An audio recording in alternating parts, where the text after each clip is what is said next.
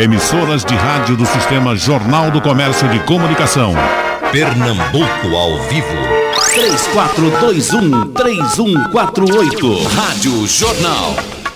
Começa o debate. Antes de entrar direto no, no assunto de economia, eu vou pedir a gentileza de cada um dos participantes para tratar um pouco dessa questão da quarentena, da impaciência de quem está em casa, porque uma coisa é você passar dez dias, cinco dias, oito dias, outra coisa é você passar um mês enfiado dentro de casa.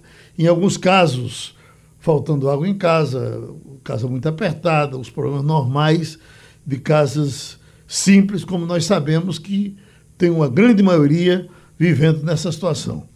E nós precisamos da quarentena, as pessoas de bom senso, as pessoas de conhecimento, nos dizem que sem a quarentena não há salvação. Então, aguentou até agora, aguente um pouco mais, seria esse o pedido. Mas eu queria começar com o doutor Jorge Jatobá. Doutor Jorge, como convencer essas pessoas a ficarem em casa diante da enorme necessidade de sair? Aquilo que não era prioridade até ontem passa a ser já hoje. E você tem que correr para a rua para resolver suas prioridades. O que dizer para convencer essas pessoas que é importante que elas fiquem em casa? É, bom dia, Geraldo. Bom dia, bom dia Luiz Otávio e Armando. É, essa quarentena ela é uma diretriz fundamental da política de supressão. O único objetivo dela é você evitar uma pressão excessiva do número de contaminados, sobretudo aqueles que estão em estado grave, sobre o sistema de saúde. Obviamente que essa quarentena tem que ter um limite.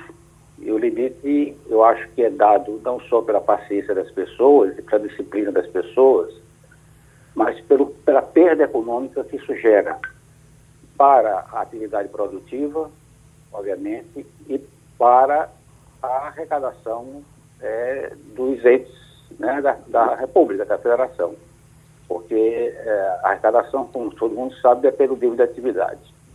Eu acho que a maior parte dos estados, inclusive Pernambuco, deve flexibilizar este mês, provavelmente a partir do dia 15, por uma razão muito simples e objetiva. A perda de arrecadação será insustentável a partir daí porque uh, se estima, por exemplo, que em, mar, em maio a perda de arrecadação seja em torno de 45%. E, e pelos cálculos que eu fiz, uh, essa proposta que foi aprovada uh, pelo Senado nesse final de semana não compensa essas perdas de arrecadação que o Pernambuco está tendo. Então, ou o Pernambuco volta gradualmente a abrir seu nível de atividade econômica, com, obviamente com protocolos, uma série de, de procedimentos e regras para minimizar o contágio, ou então nós vamos ter um problema fiscal ainda mais grave do que nós já temos. A recomendação de isolamento social é universal, é, e a saída dela, no entanto, vai exigir investimentos que é, o Brasil não está tendo condições de fazer. E o investimento principal para fazer uma testagem, para fazer uma saída mais ordenada, com mínimo impacto sobre a contaminação e letalidade, é a testagem. Então, nós estamos muito atrasados na testagem, é um tema que a gente pode voltar a discutir, mas eu acho que o isolamento é necessário. É, artigo que vai ser publicado amanhã no Jornal do Comércio, eu estou fazendo aqui um spoiler, é, eu, eu, falo, eu, mostro os cálculos que foram feitos pelos Estados Unidos, quanto o, qual é o valor das perdas, da, o valor das vidas humanas que você salvou em função do isolamento. Ele é muito superior às perdas econômicas é, decorrentes do isolamento social. Então, o isolamento social tem um fundamento não apenas humanitário, de preservar o sistema de saúde, mas também econômico. Doutor Luiz Otávio.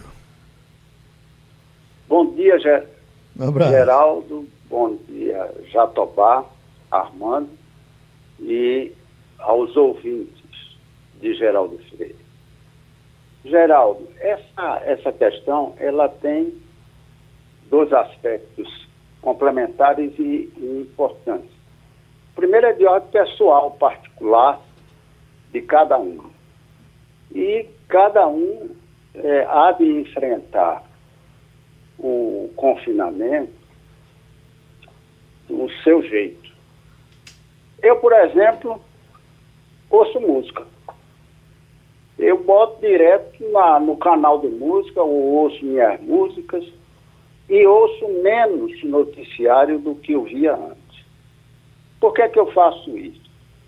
Porque é uma forma de influenciar minha mente, minha cabeça, minha forma é, particular, pessoal, de enfrentar a reclusão, o confinamento.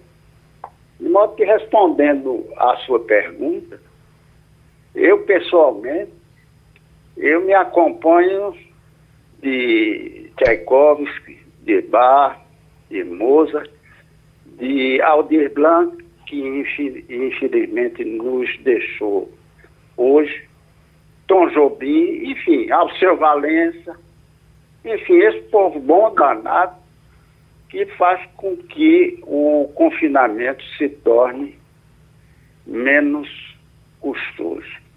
Agora, do ponto de vista do, da política sanitária, da população, do público, da nação brasileira, basta comparar o que aconteceu com alguns países para verificar o caminho correto que nós temos que adotar no Brasil.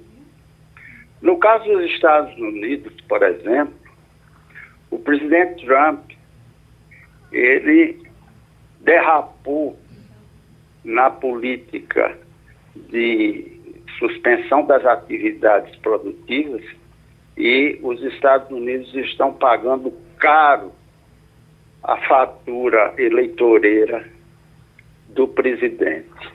No caso da Alemanha, o custo da política foi menor porque a primeira-ministra Merkel, ela advertiu-se de que é preciso o confinamento por uma razão além daquelas que Jatobá já acentuou, que é o fato de que as estruturas sanitárias públicas hospitalares elas simplesmente não têm capacidade para abrigar, acolher uma demanda súbita e enorme decorrente do, do Covid-19. De modo geral, que é, é importante que as pessoas percebam que é um ato de salvação. Significa salvar vidas a do próximo e a nossa própria.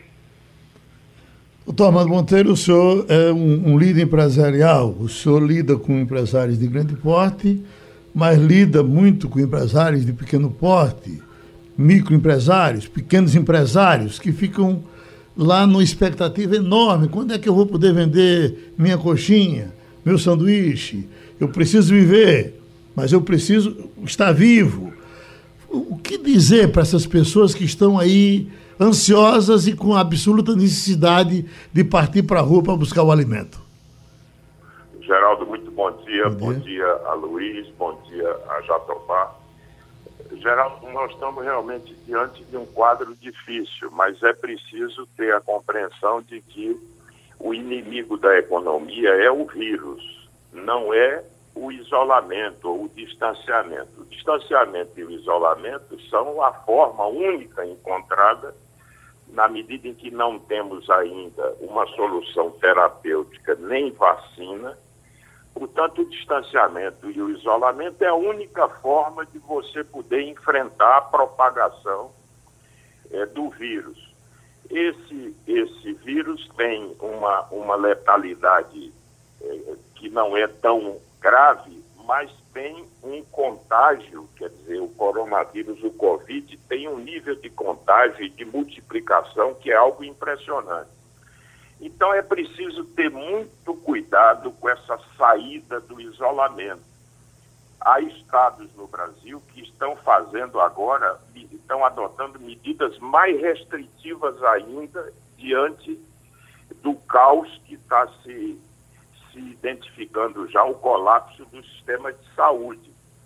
Então, é, nós entendemos toda a inquietação do setor produtivo, do micro e pequeno empresário, quer dizer, tudo isso é, nesse momento, muito difícil você poder administrar essas expectativas. No entanto, se nós fizermos uma saída mal organizada, mal feita, que tem que se dar olhando a marcação da doença e não o calendário.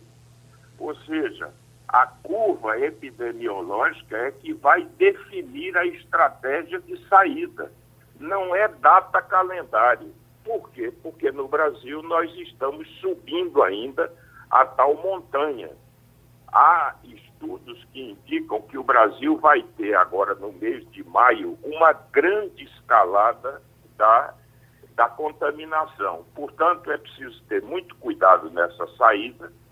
E eu queria, a propósito de algo que o nosso professor Jatobá colocou, dizer que eu tive fazendo uma conta em relação a essa proposta do governo federal que está, de certo modo, compensando os estados e municípios pelas perdas de arrecadação. E depois de fazer aqui uma série de simulações e considerando os números que ficaram definidos naquela tabela, que é uma tabela complexa, eu verifico que, num primeiro momento, se nós tomarmos como base uma queda de arrecadação em torno de 30% até 35%, eu diria que a solução que vai ser viabilizada pelo governo federal vai se constituir num bom amortecedor do impacto é, dessa queda de arrecadação. Por quê? Porque além do valor que está sendo dado diretamente de auxílio ao Estado e aos municípios, e no caso de Pernambuco, por exemplo, o montante que é dado de auxílio financeiro direto é 1 bilhão e 77 mas é bom que se leve em conta que isso, é, é, o Estado fica isento de fazer a transferência da cota parte de ICM para o município. Portanto, o Estado encaixa todo o valor que recebe. Por quê? Porque o município vai receber também de um auxílio direto, ou seja, o Estado fica isento de transferir a cota parte. Eu não vou falar da verba extraordinária assistencial para a área de saúde, porque entendo que o Estado está tendo gastos extraordinários também na área de saúde. Mas tem algo que muito relevante que esse projeto contemplou, que é a suspensão da dívida do Estado com União e bancos federais e com organismos internacionais. Então eu tive fazendo uma conta, Pernambuco vai poder encaixar, ou seja, deixar de desembolsar, nesse período de quatro meses apenas, 550 milhões de reais, que eh, normalmente ele gastaria para fazer face ao serviço e amortização das dívidas com os bancos federais e com os organismos internacionais. Portanto, eu acho que vamos ter um amortecedor razoável Agora, é evidente que se essa crise se agravar e se o processo de isolamento tiver que ser muito estendido, é evidentemente previsível que a arrecadação possa cair mais. Mas olhando o mês de maio, eu diria que nós temos que ter muito cuidado para não ter algo que seria o pior dos mundos, que é um retrocesso depois, uma saída precipitada com o enorme custo de você ter que fazer depois um processo de, ré, é, é, de, de novas restrições, o que causaria, inclusive para a economia, um dano muito maior. O doutor Armando, se a gente entrar na, no campo político, só um exemplo que o doutor Jatobá talvez possa confirmar depois ou desmentir, mas era um assunto que era corrente quando o ex-governador Jarbas era candidato, que falaram em vender a CELP antes, seria vendida por Miguel Arraes. E ele teria feito todo o empenho para que ela não fosse vendida, deixasse para ser vendida do governo dele e teria chegado a dizer a correligionários, olha, se venderem antes de mim, antes da minha eleição, eu desisto de ser candidato porque não vou ter o que fazer, porque falta dinheiro. Aí eu lhe pergunto, diante desse desespero agora, com o Estado gastando o que tem e o que não tem, pode esvaziar, inclusive, a, a, a, a próxima eleição? Alguém que é candidato diz, olha, não me interessa ser, ser governador ou prefeito nessa situação? Olha, Geraldo, em relação a Pernambuco, especialmente, Pernambuco já vivia um quadro delicado em termos fiscais.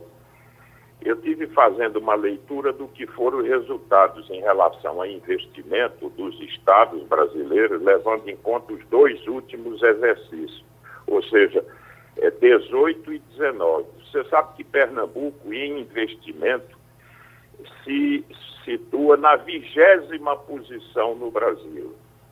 E o que é mais impressionante, nós estamos investindo em valores absolutos menos do que estados menores da região. Veja, Ceará e Bahia eu nem levo em conta, porque esses já investiam mais do que Pernambuco há muito tempo. Mas nós fomos ultrapassados em valores absolutos em 18 pelo Maranhão e por Alagoas também. E em 19, pasmem, nós fomos ultrapassados também pela Paraíba. Eu estou falando em valores absolutos.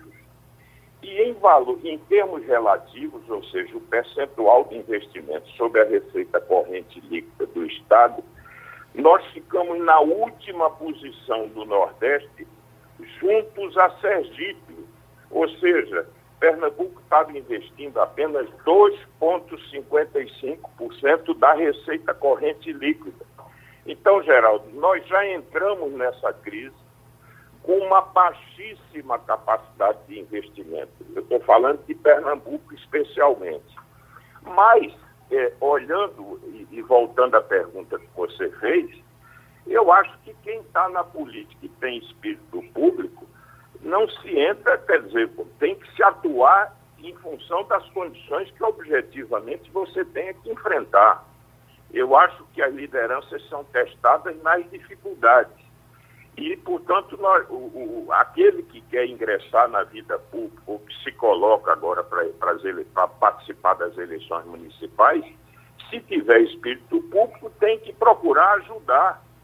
E o que é que temos aí, e vamos poder discutir adiante, eu não quero tomar o tempo aqui do debate, nós vamos poder discutir um pouco adiante esse tema do investimento público e uma agenda do que seria o pós-crise sobretudo nas, na perspectiva das grandes reformas estruturais que o país precisa promover para recuperar a sua capacidade de investimento em todos os níveis. Tem José aqui pedindo para o doutor Jatobá anunciar a live que ele vai fazer hoje. Ele diz: constará uh, a live às 17 horas, tema Perspectivas Econômicas em Tempos de Coronavírus. Programação convidado Tiago Cavalcante, da Cambridge, Perspectivas Econômicas Internacionais, Jorge Jatobá, sócio da CEPLAN, Perspectivas Nacionais, Tânia Bacelar, da CEPLAN, Perspectivas Regionais e Moderação de Paulo Guimarães, da, da CEPLAN. Está é, é, tudo certo para esse encontro, doutor Jatobá? Geraldo, obrigado por divulgar, está tudo certo, será uma live às 17 horas, envolvendo uh, o professor Tiago Cavalcante, que é professor da Universidade de Cambridge, nós da CEPLAN, e vamos fazer um debate interessante, olhando para as perspectivas internacional, nacional, regional e local. Ótimo. Bom, Obrigado pela divulgação. Então vamos entrar no nosso tema? Vamos. Dos investimentos públicos. E deixa eu lhe fazer logo uma pergunta, porque o que dizem é o seguinte: uh, os investimentos não serão mais os mesmos. Haverá uma mudança completa, terá que haver na cabeça de cada governante, na cabeça de quem vai investir, na cabeça de quem vai ter que resolver esses problemas. No caso do investimento público, agora passamos a falar muito nos invisíveis, esses que estão aparecendo nas filas dos bancos que nem são de Bolsa Família, que nem são de nada, e de repente apareceram, não tinham um cadastro, e agora o país está tomando conhecimento deles. Esse pessoal vai ser prioridade? Pergunta para quem? Então, Ao senhor. Ah, bem, essas transferências, na verdade, ela não, eu, eu não consigo, do ponto de vista econômico, a gente não considera um investimento no sentido que seja aumenta a capacidade produtiva, mas ele é uma transferência muito importante porque ela vai mitigar as perdas derivadas da, do corte de emprego e, da, e, e, do choque de demanda, sobretudo entre os informais. É uma transferência importante para um segmento da população que está na baixa, é, nível, no baixo nível de renda, né? a maior parte da estrutura ocupacional no Nordeste, em particular, está localizada aí dentro. Você tem muita informalidade e, e no setor formal, muita gente com salários ah, em torno de dois mínimos. Então, você vai ter, para os informais, essa transferência é para quem não tem vínculo formal, obviamente. Então, isso vai mitigar muito o impacto sobre a massa de rendimentos. Então, você vai ter aí um mecanismo compensatório, que é fundamental para evitar coisas muito mais graves, como até fome, é, revolta social, é, um caos que possa se estabelecer em função de não atendimento de necessidades fundamentais. Então, esse não é um investimento no sentido, repito, que os economistas dizem, mas é uma transferência para pessoas é, e atingiu não apenas aqueles que no cadastro único, os que estão no Bolsa Família, mas foi uma coisa importante é que esse esforço tornou visível muita gente que não tinha nem sequer documentação para se tornar uma pessoa capaz de ser atingida pela política pública. Então, nesse sentido, foi um avanço uh, importante.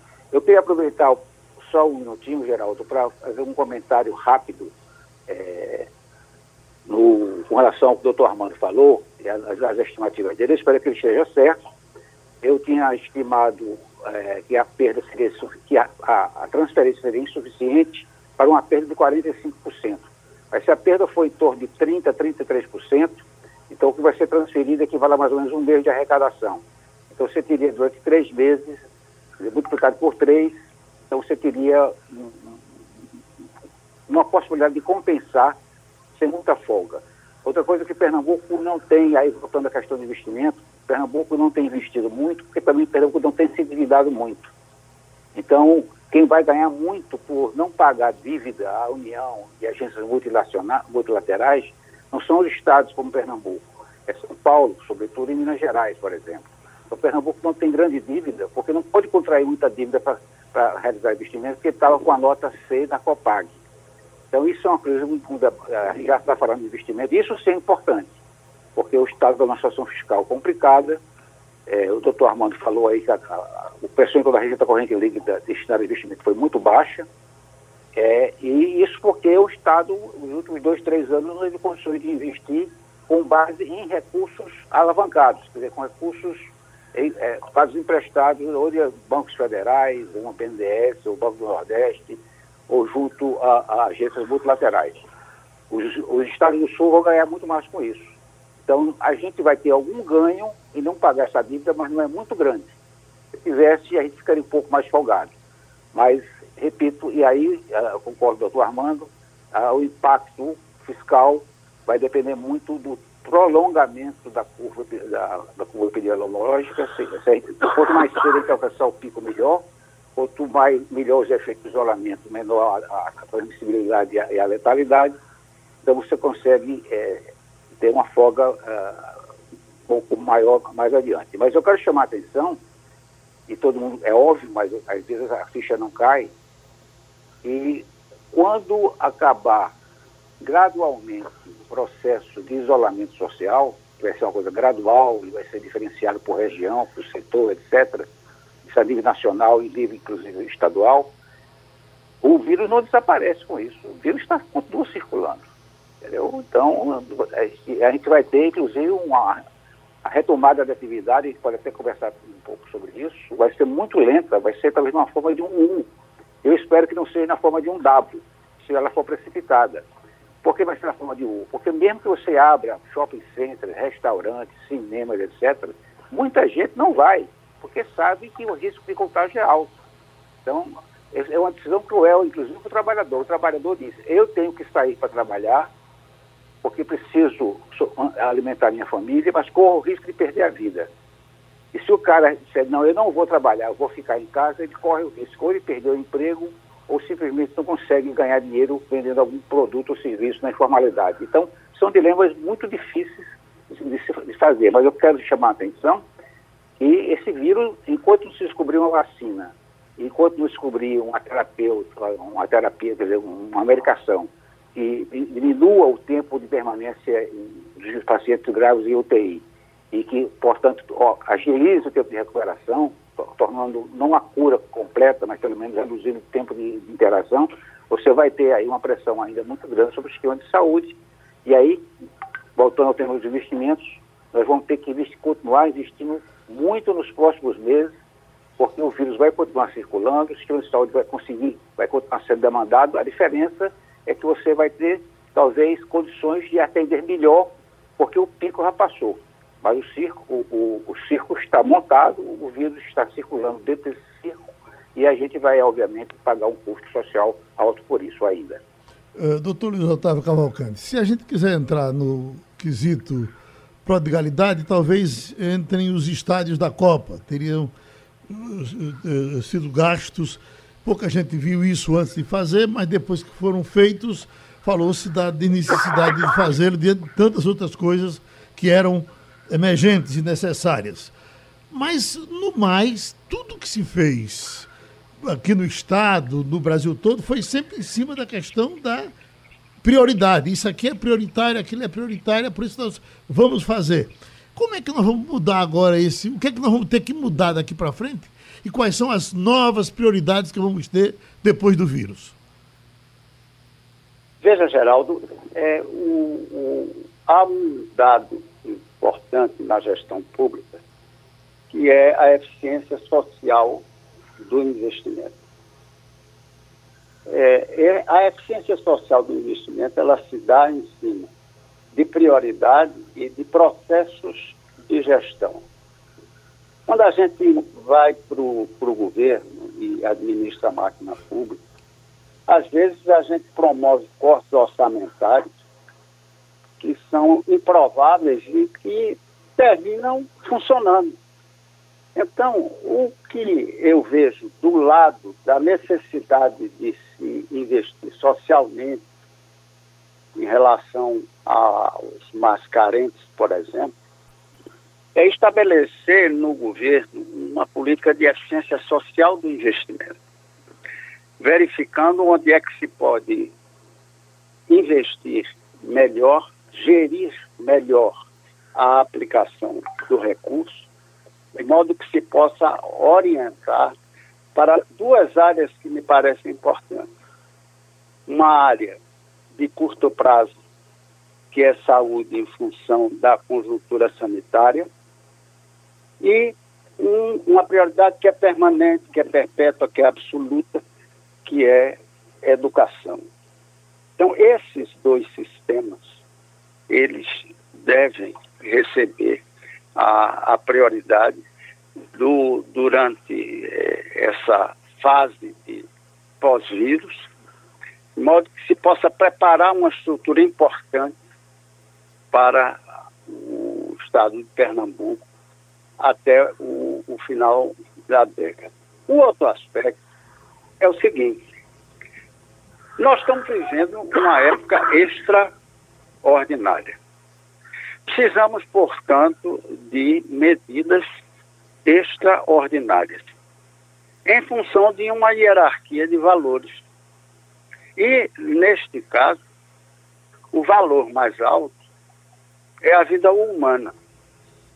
Então, quando a gente reflete sobre a disponibilidade, ainda que oculta, ou não inteiramente utilizada, de recursos federais, a gente sabe que existe um conjunto importante de recursos de incentivos que são mobilizados para ah, grandes organizações e que podem ser eventualmente graduados, reduzidos, redirecionados, modo que se atenda a essa emergência social que nós estamos vivendo.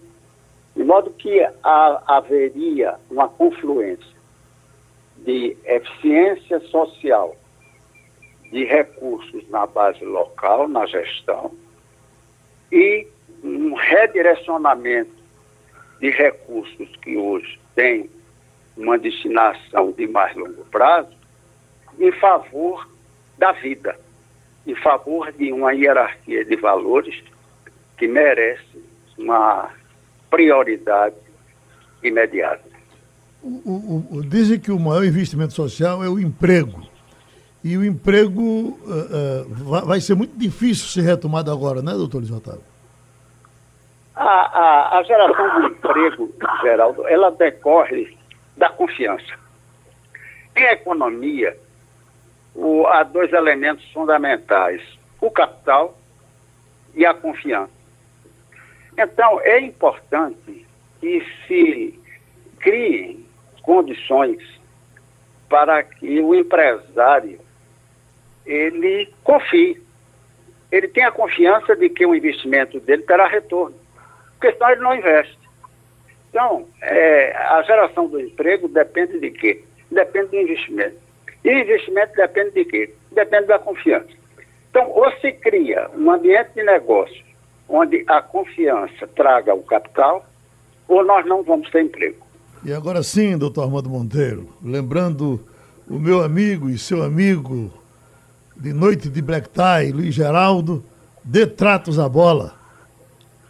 É isso, Geraldo. Muita saudade dele, né?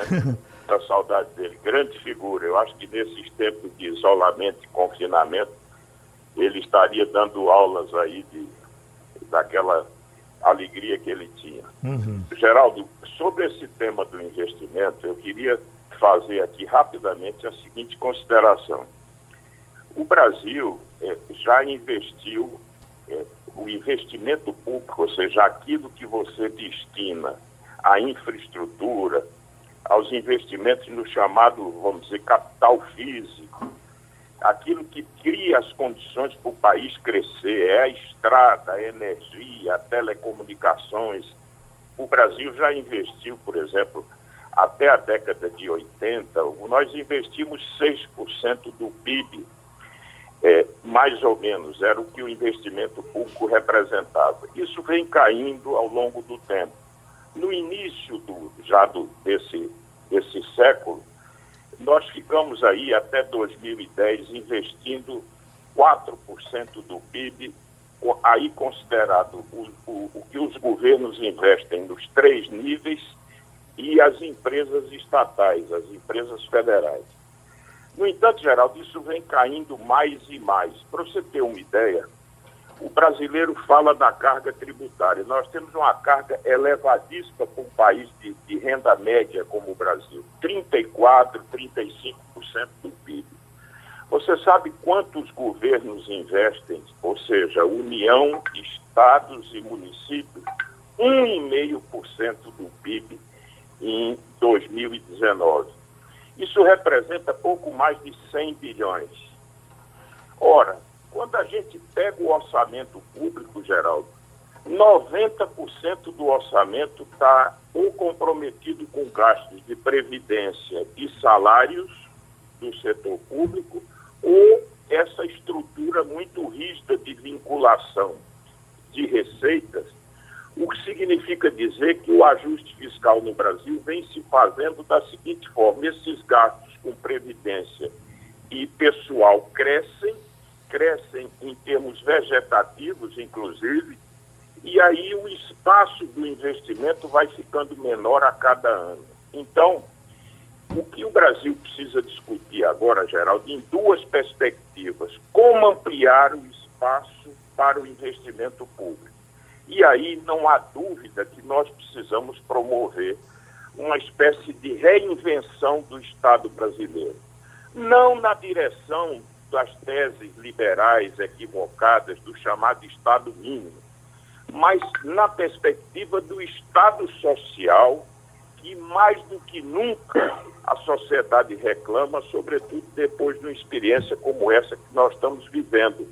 O Brasil vai ter que prover renda mínima ampliada a determinados segmentos, mas para que isso aconteça, para que se construa esse espaço, o, nós temos que rediscutir a qualidade do gasto público. Sabe quanto nós gastamos com a folha de pagamento de salário nos três níveis? Quase 900 bilhões de reais.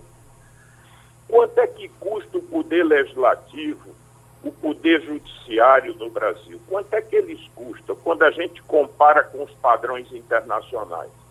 Então, geral, dá um Estado pesado, um Estado obeso, que faz com que o gasto no Brasil tenha um caráter regressivo, ou seja, a gente está quando via receita tributária, a gente o, o, os impostos pesam mais sobre os mais pobres, ou seja, os ricos pagam menos impostos.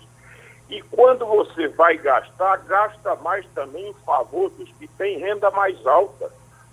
O gasto previdenciário dá da exata medida do que é que representa esse caráter também regressivo do gasto. Luiz, Luiz Otávio fez referência às renúncias fiscais aos gastos tributários. Quase 4% do PIB é renúncia fiscal em favor de alguns setores e de algumas empresas. Eu falo nisso com isenção porque sou vinculado ao setor empresarial. Mas se a gente quiser construir um país novo, com mais espaço para os gastos que se destina a corrigir os imensos desníveis sociais, que, a meu ver, comprometem o nosso próprio projeto de nação, nós precisamos redefinir essa questão do gasto. E, e não há como deixar de considerar, Geraldo, a necessidade de uma reforma administrativa. É preciso quebrar essa rigidez do gasto é preciso, na reforma tributária, tributar mais o capital. O Brasil é um dos poucos países no mundo que não tributa dividendo. Os ganhos de capital praticamente não pagam imposto no Brasil. Então, é hora de discutir tudo isso para que se possa efetivamente criar as condições para que o Estado brasileiro possa funcionar na direção dos que mais precisam. E também, Geraldo, mesmo sabendo que é importante que você vá buscar no setor privado uma maior participação, sobretudo na área de infraestrutura, que isso é desejável, mas é preciso lembrar que em regiões menos desenvolvidas como a nossa, aqui no Nordeste, os projetos da área de infraestrutura ainda são pouco atrativos setor privado. Então, nós vamos precisar, sim, de mais investimento público, sobretudo em regiões do país aonde o setor privado não investe nessas áreas. Veja, se você pegar o quadro, por exemplo, das concessões na área de estradas no Brasil, as concessões que foram feitas de estrada a nível estadual, 90% delas estão no, em São Paulo e no Paraná. E mesmo a malha federal, que foi concessionada, não tem praticamente nada no Nordeste a não ser algo muito pequeno na Bahia. Então, o grande desafio é a gente poder fazer nesse pós-crise uma grande, um grande entendimento nacional na direção das reformas que serão fundamentais para melhorar, para ampliar o espaço é, do investimento no orçamento, quer dizer, do, o espaço para o investimento e para discutir a qualidade do gasto público que tem, infelizmente, no Brasil, um caráter, uma marca perversa que é essa de ser regressivo e de terminar penalizando, quer dizer, sendo absolutamente, quer dizer, o gasto termina sendo apropriado pelos que menos precisam. Doutor Jorge Atobá? Pois não? Veja, eu queria chamar a atenção para o fato que você hoje tem como despesas é, estão sob o critério e a decisão do poder público, um volume muito pequeno como proporção do PIB. São as despesas discricionárias. A maior parte é de quase 95% do orçamento da União, por exemplo, em muitos estados é até pior, você tem a maior parte das despesas com salários, outras despesas incompressíveis e com custeio. Então sobra muito pouco para investimento e isso que Armando chamou a atenção. Ao longo dos anos vem caindo não a, a taxa de investimento do setor público e vem caindo a taxa de, de investimento da economia como um todo. Então, você tem uma situação hoje que provavelmente você deve ter uma taxa de investimento de 14% do PIB. Na década dos 80, a taxa de investimento do PIB era em torno de 25%. Então é necessário fazer, e a, crise fiscal do Estado brasileiro vai se agravar com, a, com, a, o Covid-19. Eu, tenho argumentado, e muitos economistas têm dito isso, um, fenômeno pós-pandemia vai ser uma presença do Estado é, ele vai ter novos comprometimentos de gastos, vai ter uma situação fiscal mais grave, provavelmente nós vamos subir para alguma coisa de 90% do PIB em termos de dívida pública. Já está discutindo, inclusive, a possibilidade de emitir moeda. Isso foi discutido essa semana, até a partir de um comentário do ministro Paulo Guedes. Mas, para investir, é necessário agora uma parceria com o setor privado. É, é verdade que essa parceria com o setor privado ela vai ser assimétrica do ponto de vista regional, mas isso não tira a possibilidade dos governos estaduais insistirem nessa parceria. Pernambuco mesmo foi muito reticente em parcerias depois de experiências é, que não foram tão, tão bem sucedidas, que não, não cabe detalhar aqui nem discutir, mas eu acho que tem que ser uma, uma, uma atitude dos governos, do governo federal, do governo estadual e do governo municipal. O governo federal, possivelmente você vai ter algumas dificuldades com as concessões rodoviárias demonstradas, mas os estados podem avançar nessa linha. Se não houver cada vez mais uma parceria com o setor privado, sobretudo para investimento em infraestrutura, mas também em serviços, por exemplo, a Bahia conseguiu fazer uma concessão em hospital. É, você faz concessão não é apenas para infraestrutura, você faz inclusive para provisão de serviços públicos.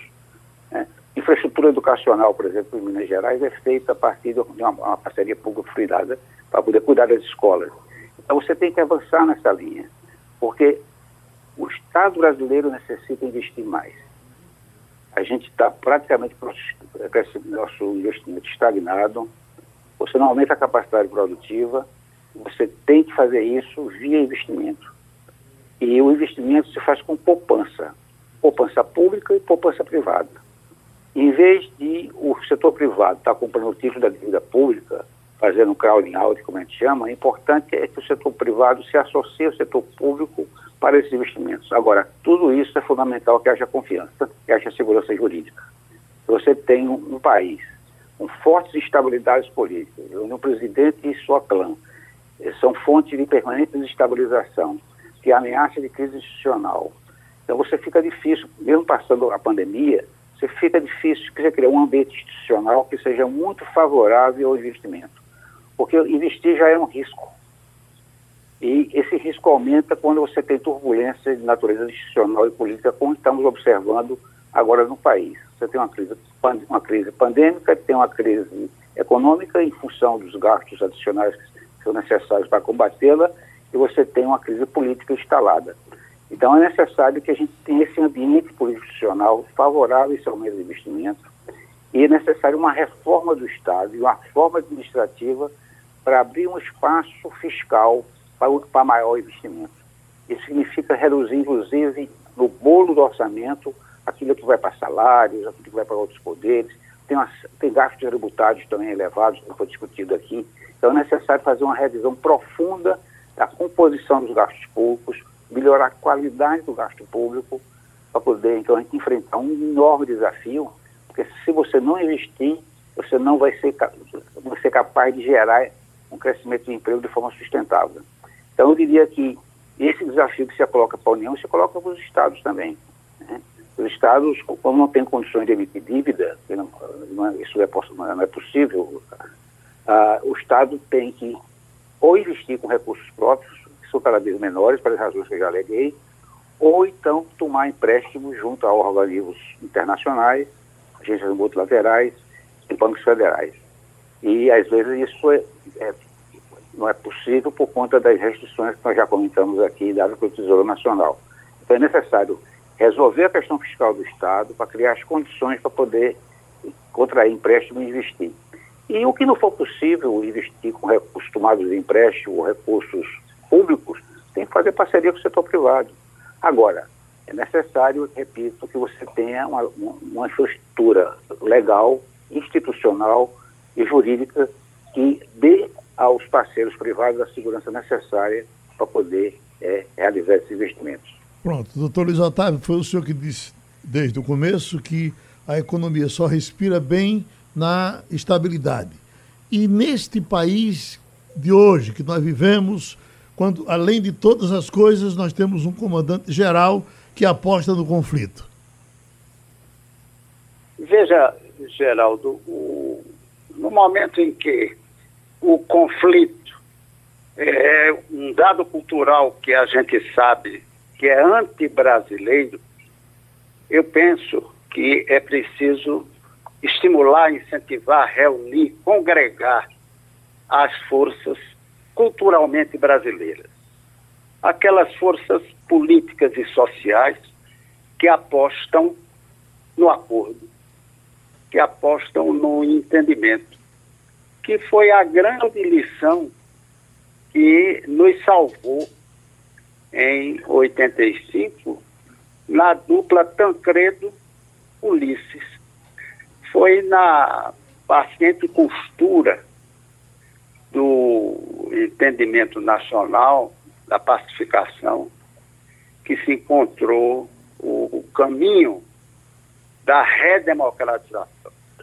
De modo que, respondendo à sua exaltação, eu diria o seguinte: vai haver o senso comum e vai haver a natureza das coisas. E no futuro próximo, se Deus quiser, nós vamos ter o encontro da sensatez, o encontro do senso comum, da política e a natureza das coisas, dos fatos.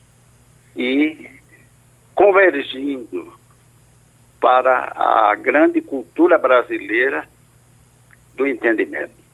Doutor Armando Monteiro, o senhor é, é, é otimista? Olha, Geraldo, eu sou sempre otimista. Eu, o Brasil sempre teve uma capacidade de, de superar a crise. E, infelizmente, nessa trajetória nossa, é, sobretudo olhando esse, esse, presidencialismo, modelo presidencialista no Brasil, nós tivemos aí é, uma, uma série de crises sucessivas.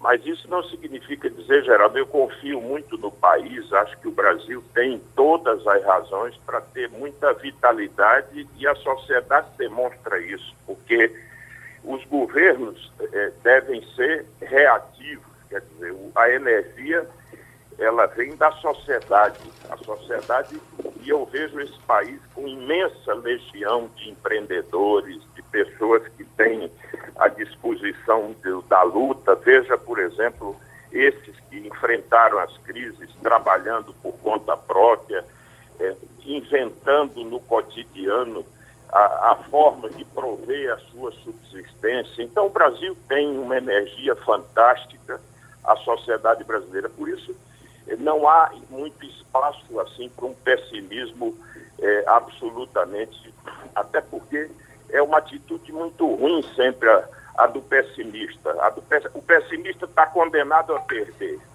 e o otimista pode não ganhar. Agora, eu não posso deixar de dizer que estou muito preocupado com o quadro presente.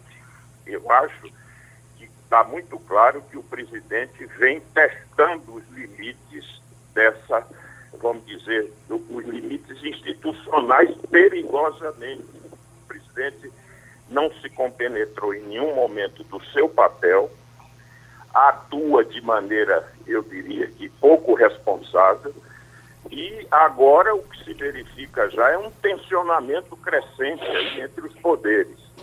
De qualquer maneira, eu confio que, por exemplo, é, o Poder Judiciário, o Poder Legislativo, desempenhem nessa hora um papel é, construtivo né, para que se possa ultrapassar esse momento. Mas a sociedade tem que estar vigilante, porque o Brasil não vai de forma nenhuma aceitar uma aventura autoritária e qualquer retrocesso de ordem institucional. Pronto, a gente agradece ao economista Jorge Jatobá, ao economista Luiz Otávio Cavalcante, ao ministro Armando Monteiro. Termina o debate. Sugestão ou comentário sobre o programa que você acaba de ouvir, envie para o e-mail ouvinte@radiojornal.com.br ou para o endereço Rua do Lima 250, Santo Amaro, Recife, Pernambuco.